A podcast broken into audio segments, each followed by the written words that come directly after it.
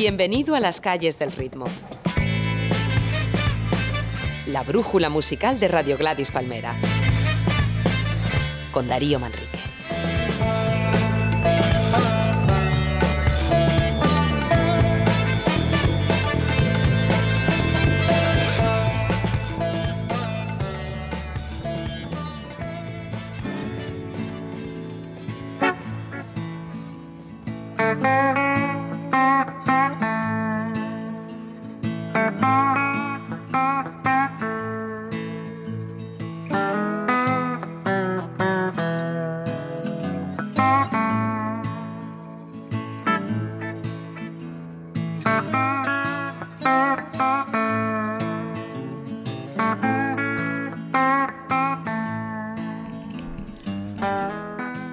Todos, esto es Las calles del ritmo y hoy tenemos un programa especial, un programa con invitado.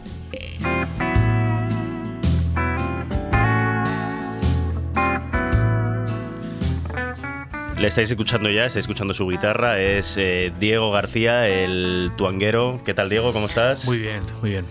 Pues eh, bueno, eh, García es uno de los eh, guitarristas españoles más destacados de estos últimos tiempos. Ha aportado su, su, particular sonido a titanes como Andrés Calamaro, Diego El Cigala o Fito Páez. Y lo que más nos interesa en este momento, tiene una rica discografía que entronca perfectamente con la filosofía de este programa. Viajar, empaparse de la música y el espíritu de una ciudad o un país y verterlo en un álbum. Así, por ejemplo, grabó en 2011 Brooklyn, Se Brooklyn, Sessions, del que escuchamos de fondo Brooklyn Hillbilly.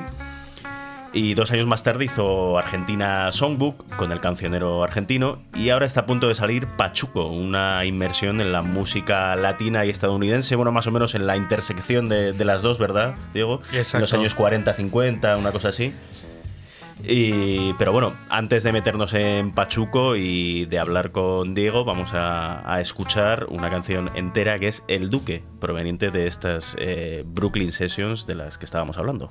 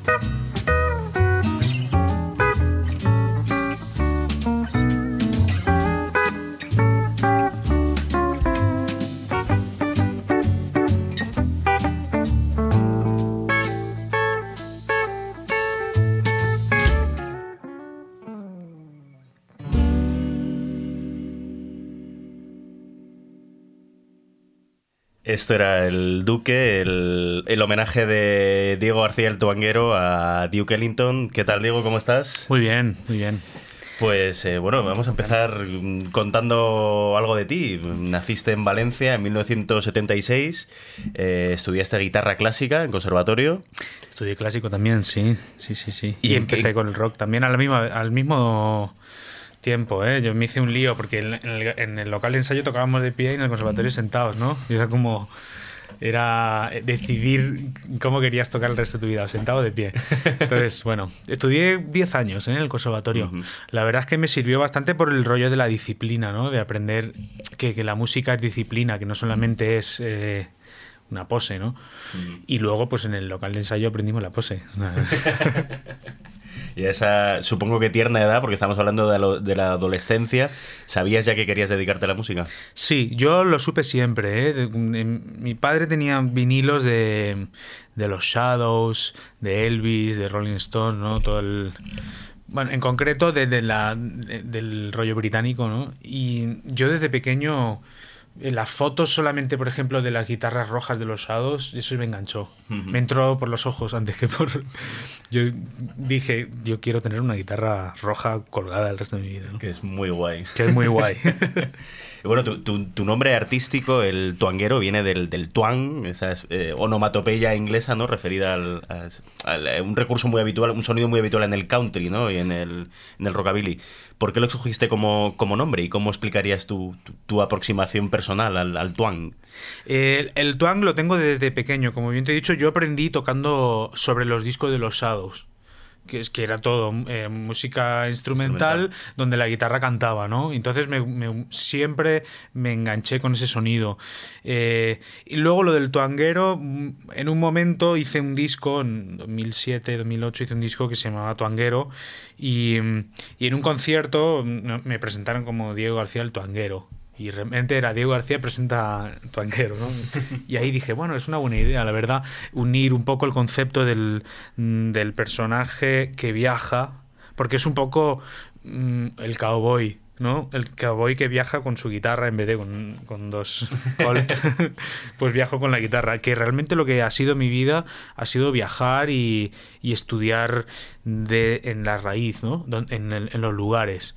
Eh, mi primer disco se llama Cuadernos de Viaje, Octopus, ¿no? Entonces eh, dije, bueno, yo creo que un poco dándole forma a este personaje, el tuanguero, que mezcla las raíces eh, hispanas, ¿no? Con, la guitarra norteamericana, creo que es algo bastante también original, ¿no? Dentro de, alguna manera.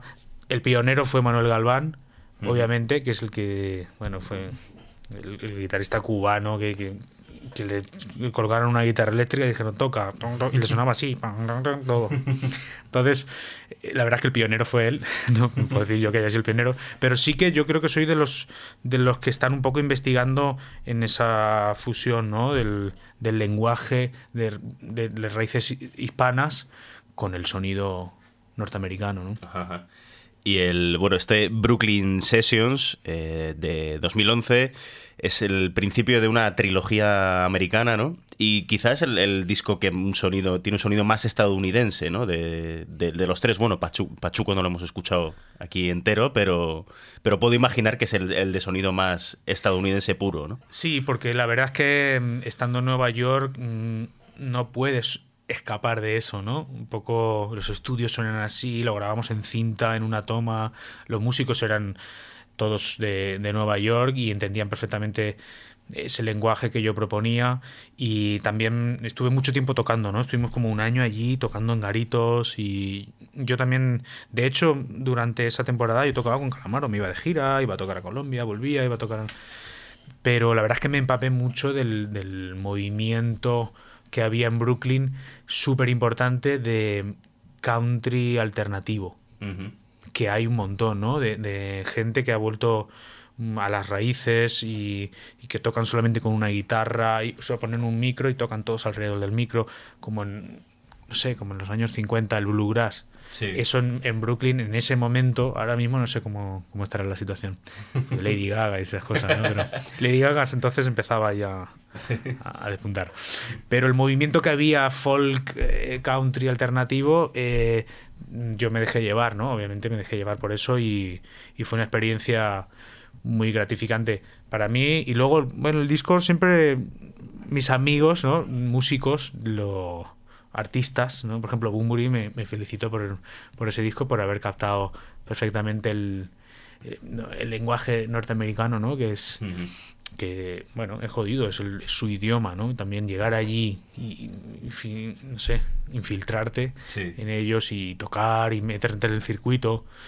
Tocaba mucho hacíamos muchos garitos por todo el estado de Nueva York.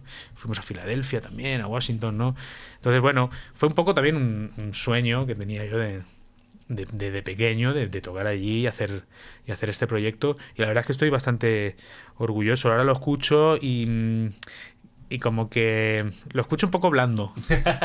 no, pero bueno, lo, que es diferente, ¿no? Y lo haría más duro ahora mismo, más cañero, ¿no? Pero bueno, ahí está. Más o menos eh, eh, formaste un trío al poco de llegar a, Nueva York. Con ellos grabaste Brooklyn Sessions y lo grabaste en un día. Y lo hicimos en un día, sí, ya veníamos ensayados, habíamos tocado bastante. Eh, yo también estuve en esa temporada ahí en Nueva York em, con un, muy buen amigo mío que es productor, Andrés Levin, que, em, que, tiene una banda que se llama Hierba Buena, que es también es como más eh, cumbia psicodélica y tal. Entonces, suena, suena en esta radio. suena, ¿no? Lleva buena. bueno, pues Andrés Levin es muy colega mío y él me metió, él es productor allí bastante, a, con David Byrne y no sé, con Erika Badu y ese tipo de, de artistas, ¿no? Y él me metió en varias producciones. Así me podía pagar el alquiler y quedarme en Nueva York y conocer músicos, ¿no? Sobre todo, eh, él me conectó mucho con, con músicos latinos también que de alguna manera ya me dieron la idea del próximo disco que voy a sacar. Ahí empecé a ver lo que era la imagen, o sea, la figura del latinoamericano en Estados Unidos, ¿no? Cuando realmente se llegan a mezclar. Porque también hay muchos latinos que, en Nueva York que tocan salsa y no se juntan nunca con, con, con yankees, ¿no?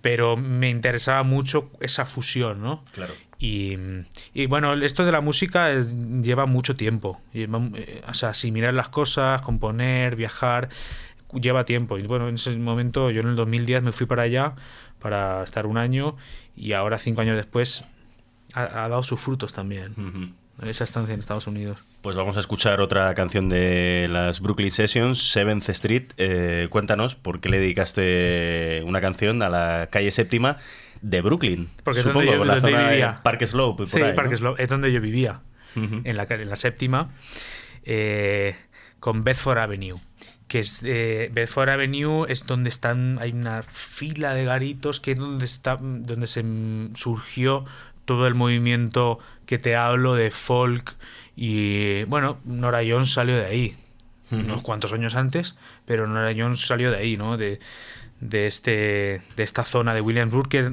que ahora es una zona bastante pija, la verdad. Es bastante hipster, como, como estábamos hablando antes fuera de, de, micro. Y bueno, simplemente fue un poco el, homenaje a la zona donde yo no estaba. ¿no? Pues vamos a escuchar esa CBC Street de Diego García Altoanguero.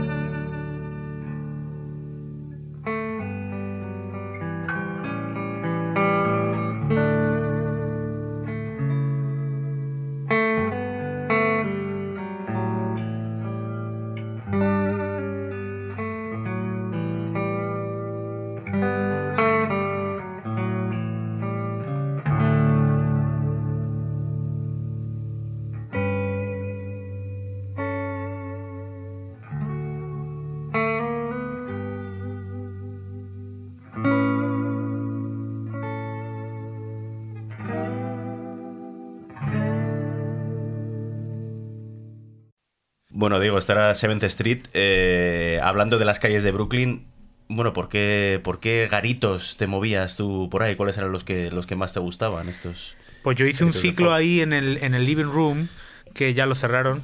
En el living room, que es de donde salió Nora Jones, Jim Campilongo, eh, una banda que entonces estaba despuntando que, mm, que se llama Punch Brothers, que es folk, así, que es como bluegrass mezclado con Bach.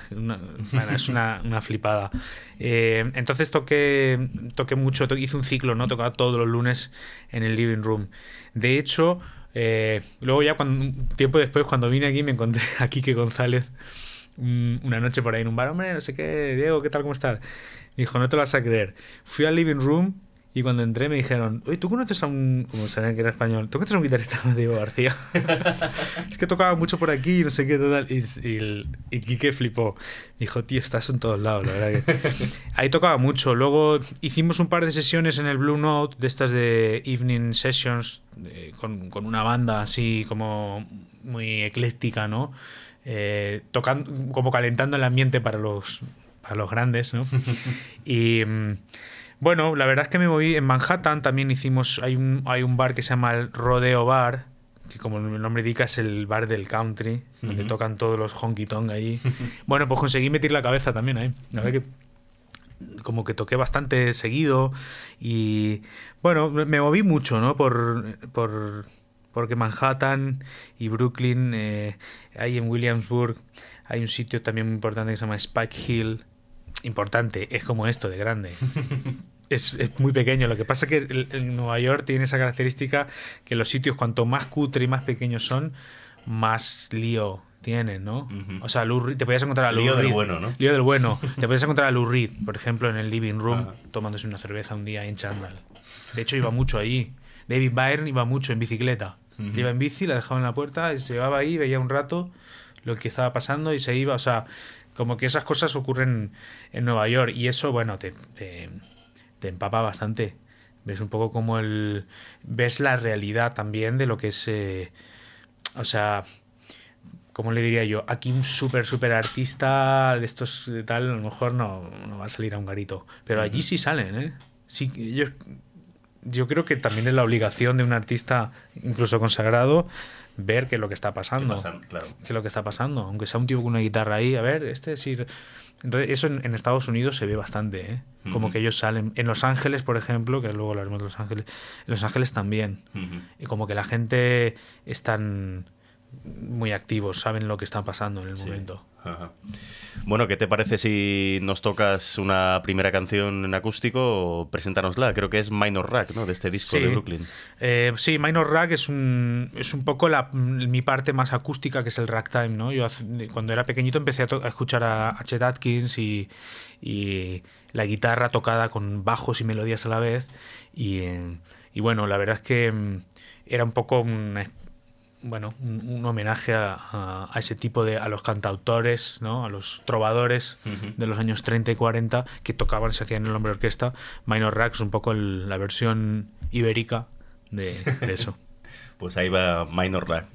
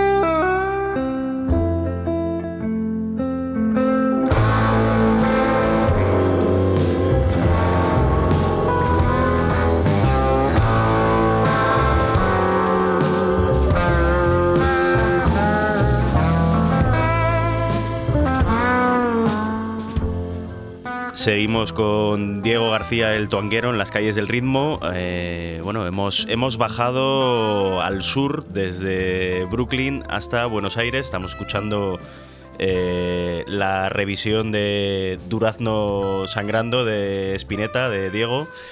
Eh, bueno, creo que en esta inmersión tuya en, la música argentina tuvo que ver el eh, tocar con, Andrés Calamaro, ¿no?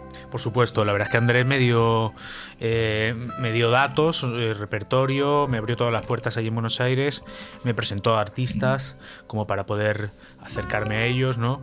Y me sugirió títulos también, me ayudó muchísimo.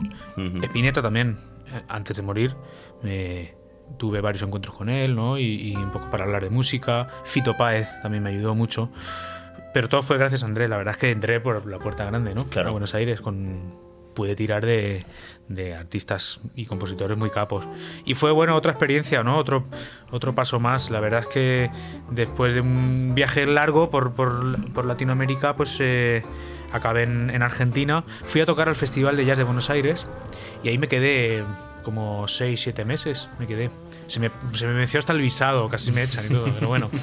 Eh, me quedé y empecé a estudiar un poco, estudié tango, eh, un poquito de folclore, todo a mi manera, ¿eh? Tampoco no es, yo conozco, soy muy disciplinado, ¿no? Y sé que las cosas cuestan muchísimo, pero un poco encontré puntos de conexión, ¿no?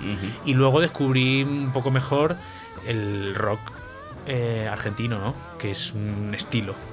sí, sí, con auténticas barbaridades. Auténticas barbaridades. Y también vi un poco de dónde venía Andrés. Claro. Entendí bien de dónde venía Andrés y por qué Andrés eh, es aquí tan importante, ¿no? Primero porque se vino y se quedó aquí a hacer carrera, que era muy porque es lo que no han hecho otros argentinos. No, no fueron tan consistentes.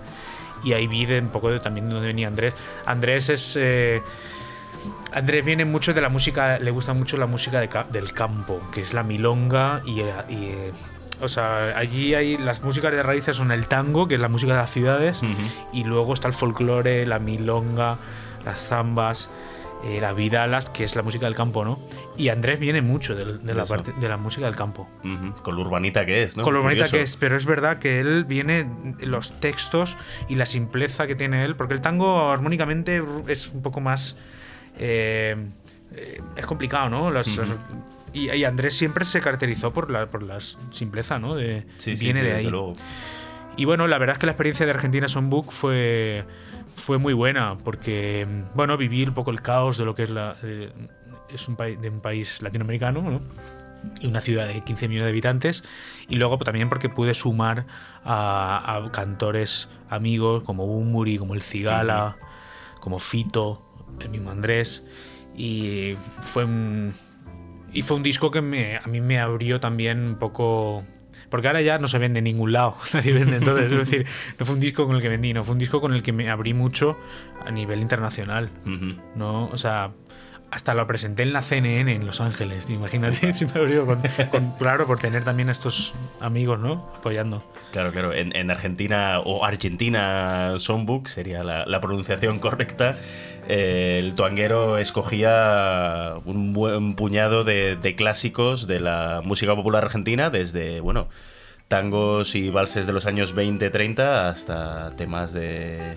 De Calamaro. De Calamaro, de mm, Charlie García, de Spinetta. Exacto, fue un Piazzolla también, Piazzolla, ¿no? Piazzolla está el violentango, ¿no? ¿Qué, ¿Qué, recepción tuvo este homenaje a la música argentina allí, en Argentina? La verdad es que muy bien. Fui, pude pasar por, por radio, radio nacional y cosas así importantes, ¿no? Con, con periodistas mmm, tipo tu viejo, por ejemplo, que dices, hostia, ya verás estos, madre mía, me van a matar. Me van a crujir. Claro, los que saben, bueno, no decir, nosotros también sabemos, ¿no? Pero los que ya llevan más tiempo, bueno, pues aún así eh, la, la, la, recepción fue muy buena. Y, y, a mí me apetecía un poco también ponerme en el papel del intérprete, ¿no? Porque yo soy compositor de música para guitarra y tal, pero me apetecía dar el salto y decir, bueno, voy a hacerme un poco como, como lo que hace el Cigala interpretar, ser un performer, ¿no? Y me apetecía coger ese papel, ¿no? De simplemente reinterpretar las cosas, añadir las, voces, porque la maqueta la grabé yo y de hecho en directo los canto yo. Pero dije, bueno, si estoy defendiendo un poco el papel del guitarrista, vamos a invitar a, a cantantes amigos con personalidad, ¿no? Y uno, uno de esos, con mucha personalidad, por supuesto, es Enrique Bumburi, que hace guitarra Dímelo tú, de Atahualpa Yupanqui, que la vamos a escuchar a continuación. ¿Qué nos puedes contar de esta relectura de guitarra Dímelo tú? Pues mira, Enrique, el anterior disco, licenciado a Cantinas, él había, se había tirado un año escuchando canción latinoamericana, en general. Entonces, como cuando yo le, escribí, le dije, Enrique, tal, eh, mira, tengo esto, me dijo, joder, esa justo se quedó fuera del disco mío, me encantaría hacerla, mándamela ya. Y se la mandé y la grabó en su casa en Los Ángeles. Yo estaba en Buenos Aires. Y bueno, de hecho me dijo, no, dentro de tres semanas voy a cantar en el Rex o no sé qué. Búscame un estudio y lo hacemos ahí. Pero se, ve que lo escuchó en casa y dijo, vale, grabo aquí. Se lo, se lo grabó en casa y me lo mandó a los dos días. Qué bueno. Así que bueno, fue bastante. Sí, fue llevado un poco también en la tonalidad de él. En la tonalidad de él como solista. Porque el con Héroes cantaba mucho más. Sí, era muy diferente. Era más eh, circense, pero en él como solista tiene un rango como que se le ha sentado la voz de una manera que yo justo le di en el clavo, en el tono, porque también lo de los tonos con los cantantes hay que probarlo, ¿no? bueno, dimos en el clavo. Pues nada, vamos a escuchar este guitarra, dímelo tú.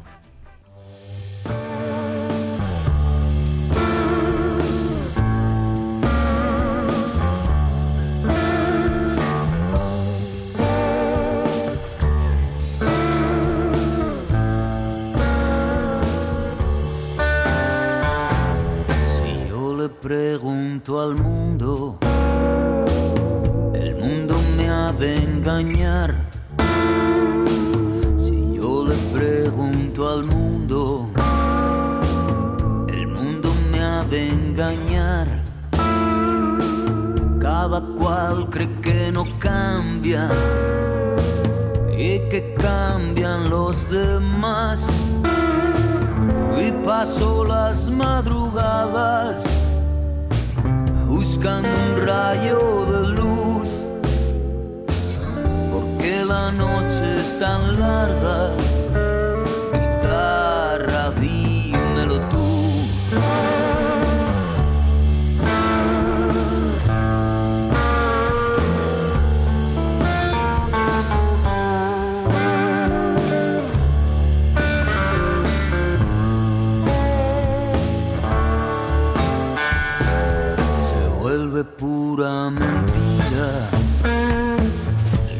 fue tierna verdad. Se vuelve cruda mentira, lo que fue tierna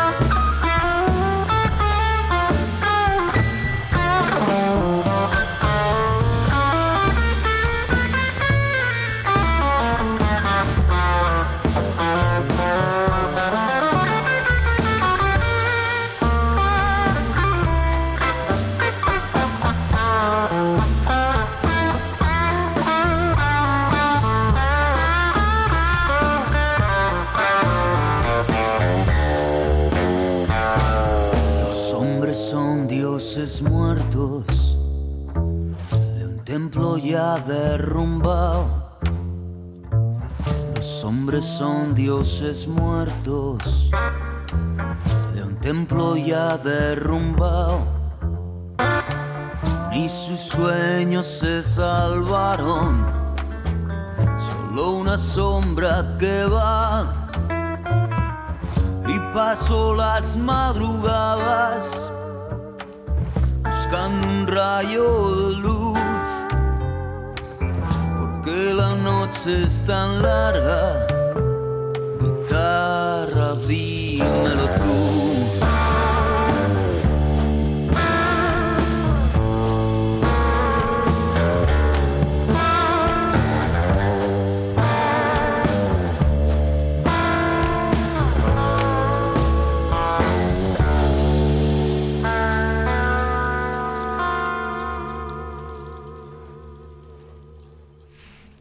Este era el guitarra Dímelo tú de Atahualpa Yupanqui, pasado por la guitarra del tuanguero y la voz de Bumburi.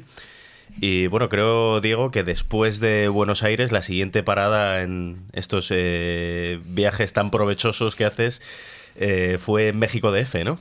Sí, fue el DF. Eh, fue también por.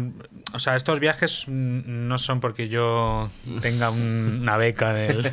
Aprovechas, ¿no? Supongo. claro, excusas. Excusas y cosas que salieron. Bueno, me, me, me, fui con mi mujer a. Bueno, por una movida de la universidad, de, del, de la UNAM y nos fuimos una temporada allí, ¿no? Eh, yo, yo aparte tenía curro y cosas que hacer, tenía una gira con el Cigala por allí, o sea, que no es que yo vaya por aquí con una visa oro, yo me busco la vida día a día, ¿no?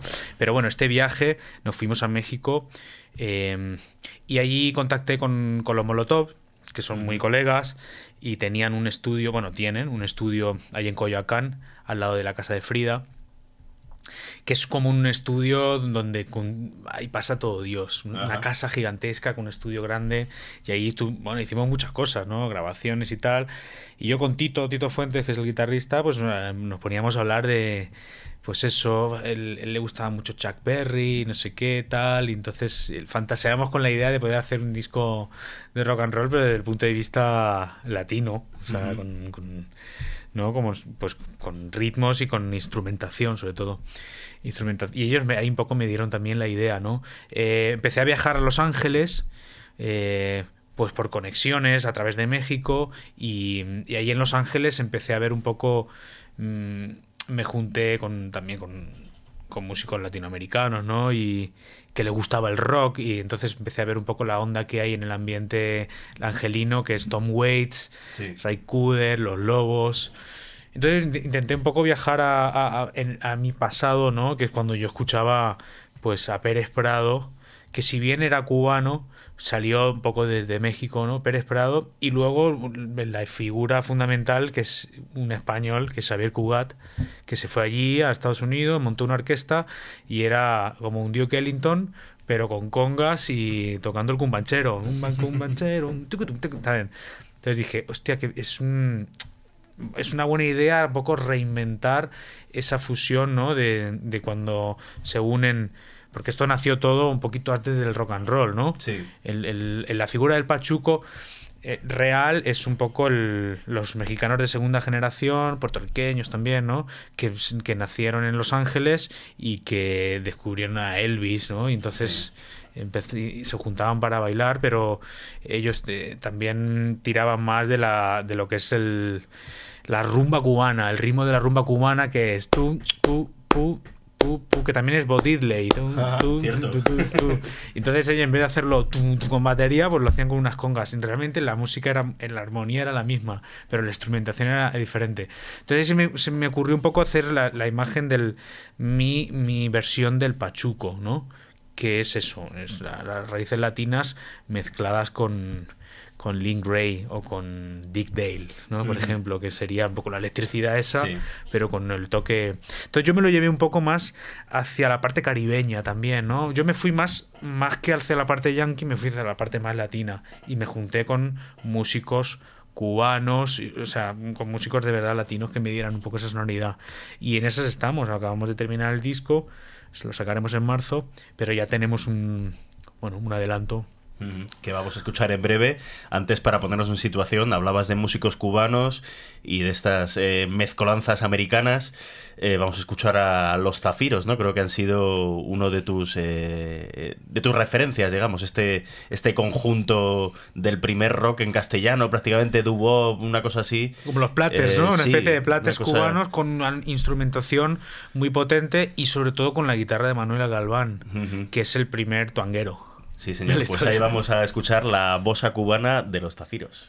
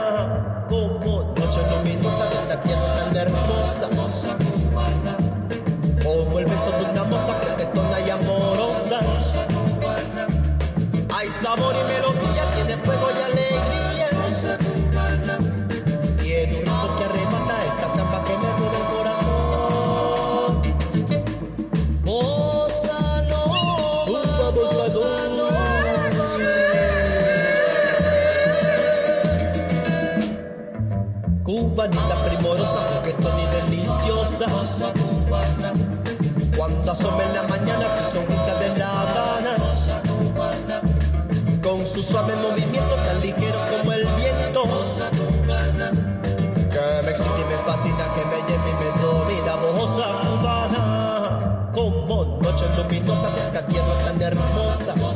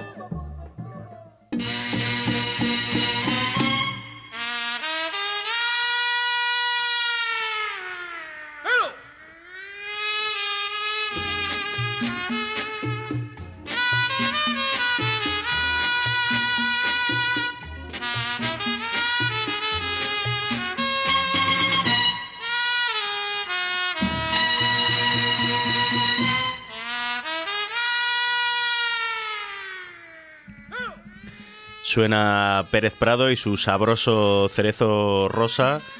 eh, es, como contabas antes, otro de las influencias ¿no? de este Pachuco, estas grandes orquestas que, que llevaron el mambo y los ritmos latinos a, a Estados Unidos. Claro, había un, un- un sitio, bueno, que sigue estando, de hecho yo he tocado ahí, con, con Andrés tocamos el Palladium, que es una, era una sala de bailes, un ballroom, y Pérez Prado se presentaba ahí, mm, y Cugat también.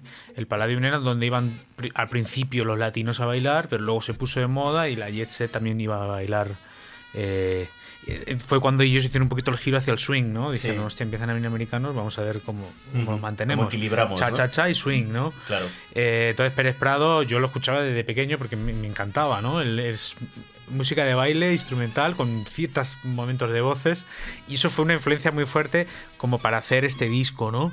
Porque yo lo he planteado así también, es música instrumental con voces. Ajá. Con voces eh, y con cosas cantadas y todo, pero donde eh, puedes mantener un poco la atención del público bailando, porque la gente eh, cuando van a verte en concierto o quieren o cantar o bailar. ¿no? Entonces tienes que darle algo de esas, de esas cosas, ¿no? El, los ritmos, esto, el, el cha-cha-cha, es una cosa que la baila, la puede bailar todo el mundo, aunque no sepa, no hace falta saber bailar, ¿no? Entonces me apetecía mucho hacer un disco enfocado al concepto del baile. Ajá. Pues nada, vamos a escuchar en, en primicia mundial universal, podríamos decir, el primer single de este Pachuco, que se llama Rockabilly Mambo. Eh, bueno, cuéntanos qué has querido hacer, porque a mí me da la impresión que es un poco como infiltrar a, a, Link Ray, ¿no? En la, en la orquesta de. en una pequeña orquesta de, de mambo, una cosa así, ¿no? Claro, la parte del rockabilly me viene a mí porque mi, mi primera banda en los noventas era una banda de rockabilly que se llama Rock and Bordes. Eh, yo, yo crecí tocando rockabilly, ¿no? Eh, entonces quería un poco fusionar eso, que, que es lo que no tenía Pérez Prado. Pérez Prado era todo muy elegante y muy tal. Yo quería meterle un poquito de suciedad ahí, que es lo que tiene el rockabilly, porque el rockabilly es una música de teenagers, ¿no? Es, es juvenil. Entonces me apetecía hacer algo que fuera entre, pues eso, eh, Eddie Cochran, ¿no? Y Pérez Prado. Ajá. O Y sea, no sé qué tal. alcohol, hormonas, coches Exacto, todo, y la elegancia. de- Exacto, la elegancia y un poco el, el teenager, ¿no? Pues nada, vamos a escuchar este Rockabilly Mambo.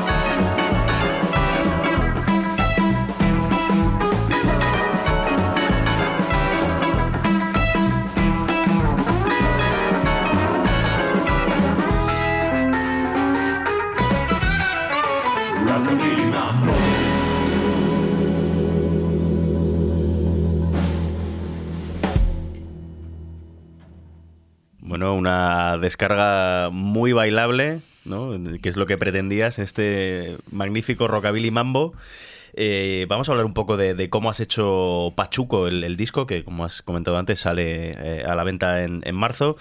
Has tenido como músicos a gente como Candia Bello, eh, al bajo, que también ha producido. Sí, ese productor, Eh, él.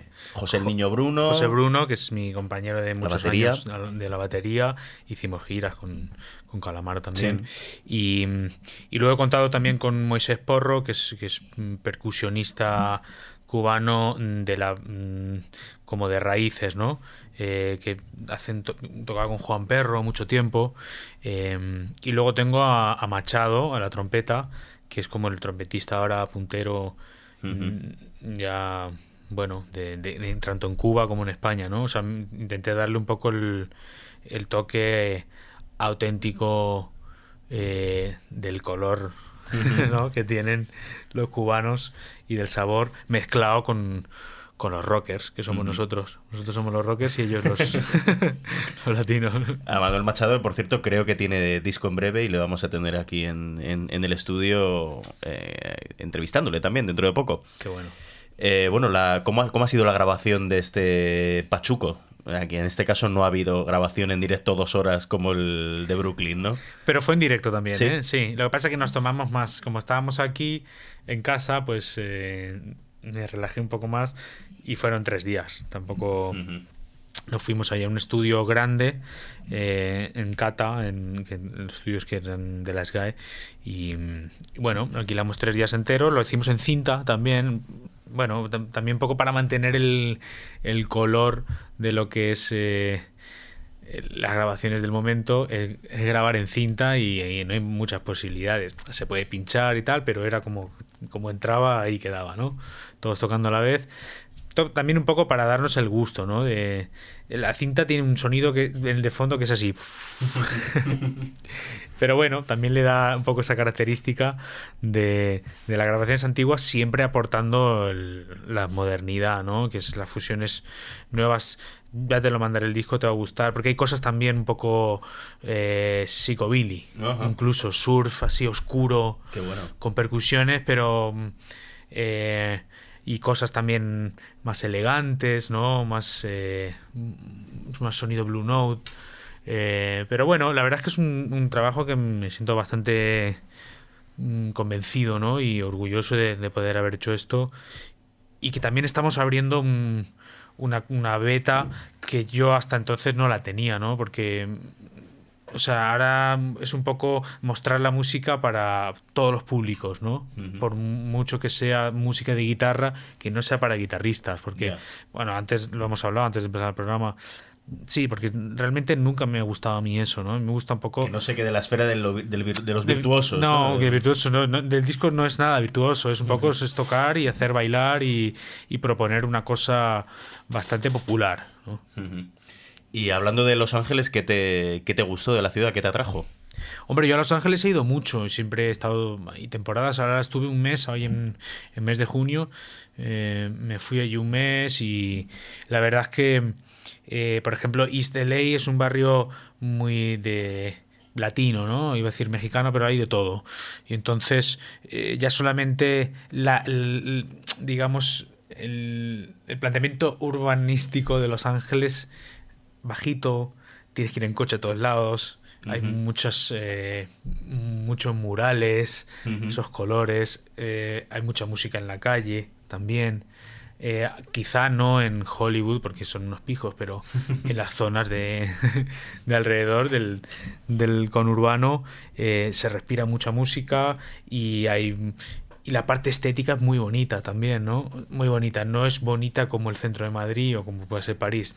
Tiene otra belleza, Sí. que es la multiculturalidad ya asentada allí. ¿no? De varias generaciones.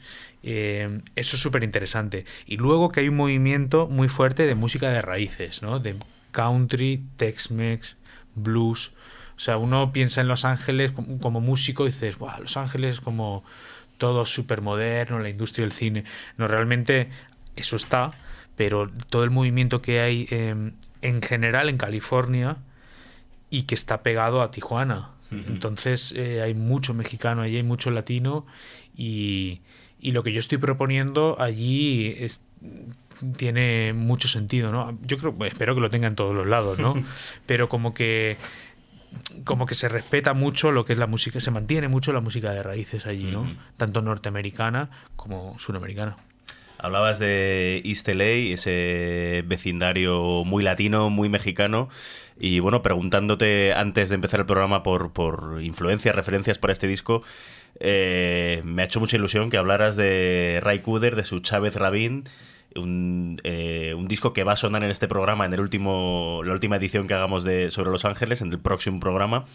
eh, que bueno, que básicamente trata sobre cómo se demolió un barrio mexicano, ¿no? Para hacer un, un estadio de, de béisbol. Y aquí Ray Cooder pues recupera muchas canciones de, de esa época, ¿no? De los años 50. Por ejemplo, esta que querías escuchar tú, Three Cool Cats de los, de los Coasters, ¿no? Un, un tema de Leiber and Stoller, ¿no? Sí, sí, sí, sí, exacto. Un tema que podía haber oído para Elvis perfectamente. Eh, sí, Ray Cooder, como buen investigador que es de, de las músicas del mundo y, eh, y buen angelino, porque él es un tipo que es desde ahí, de la ciudad, es como un, un Paco Umbral de aquí, pues de- él es de Los Ángeles y es pro Los Ángeles. Entonces, bueno, re- eh, un poco contó la historia del, del estadio de los Dodgers, ¿no? El- Sí. el- del cómo echaron a un lado en los 50 a los mexicanos y, y él ahí en ese disco en Chávez Rabín eh, creo que él tira más hacia la parte mexicana que yo, ¿no? Hace mucho más eh, Tex-Mex, ¿no? Más que la parte tan aunque hay ciertos colores que el... lo que pasa es que también creo que los investigó también en Buena Vista, ¿no? Entonces como que Ray Cooder sabe organizarse muy bien, que es lo que ha estado haciendo. Y fue una influencia también muy fuerte desde toda la vida, ¿eh? Para mí Ray Cooder es una influencia muy fuerte él como, como guitarrista, como compositor de bandas sonoras. eh, me parece un tipo que, que, bueno, que hay que... Es, es interesante seguir esa estela, ¿no? Y yo también estoy un poco siguiendo ese, ese, ese personaje, ¿no? Que, el que hace Ray A, mi manera.